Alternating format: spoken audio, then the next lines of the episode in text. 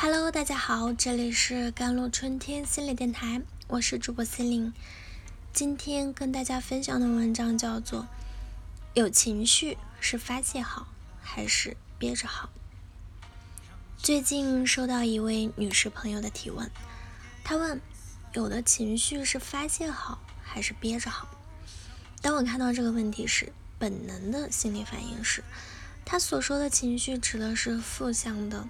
情绪体验，而对于负性情绪体验，无论是发泄还是憋着，都是不好的。之后，我又仔细思考了一个 这个问题啊，但没有回答他，因为这个问题我需要一篇文章才能把它说的明白。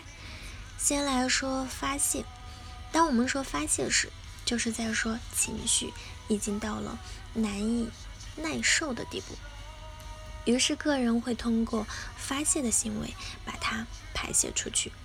这就像是你手里不知道从哪里来了一个火球，如果你抱着它，就会感到很烫，你会本能的想着把这个火球丢出去。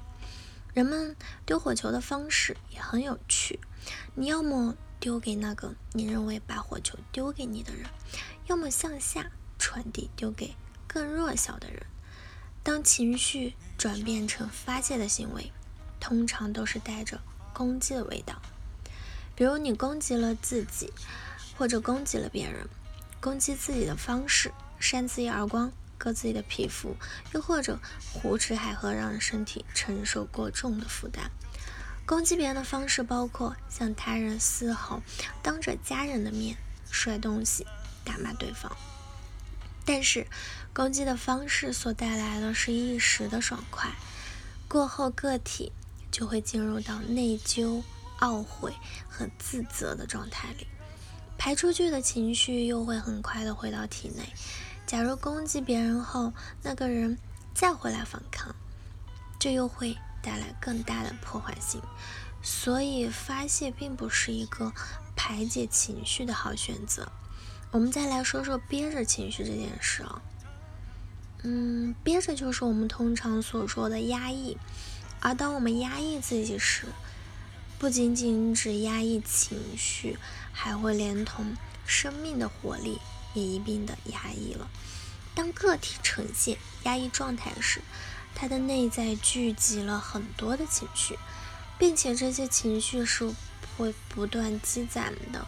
憋着的情绪最终会形成两种局面，一种是向内的攻击，也就是我们所说的身心疾病；一种是憋着憋着憋不住了，憋疯了，装着情绪的罐子破碎炸裂。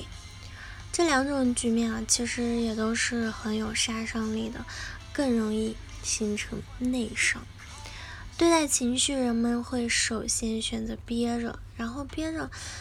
耐受不了了，就会开始发泄，但无论是憋着还是发泄，都不会让我们的心灵获得自由。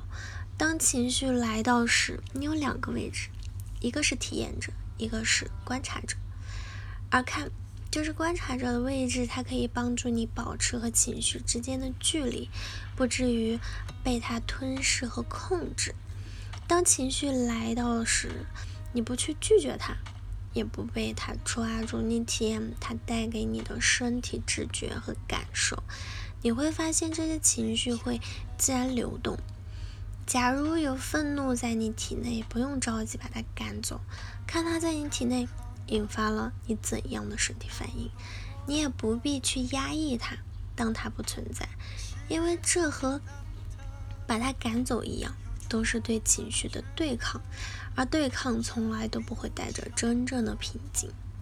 当情绪来到的时候，你愿意看到它而没有赶走它，这已经是巨大的进步。接下来你还可以做的是理解它为何会发生。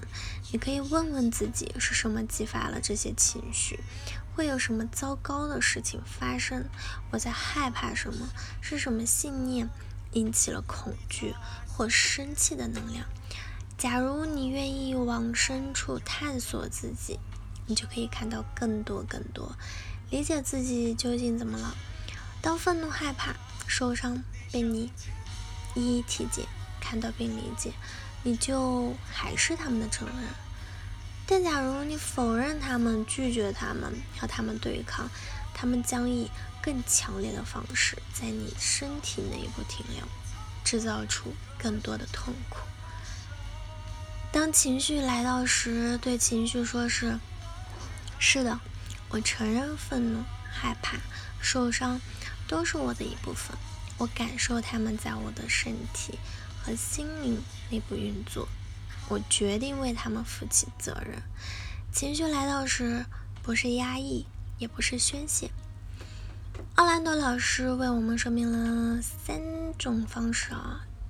对情绪说是：如果你愤怒，只要你对自己说“愤怒在这里”，这个片刻我很生气，但没有问题，让它生气好了，让它发生好了，不要迷失在。生气的原因上，只要接受事实便可以了。允许情绪流动吧，它不仅渴望自由，同时也是我们活着的证明。好了，以上就是今天的节目内容了。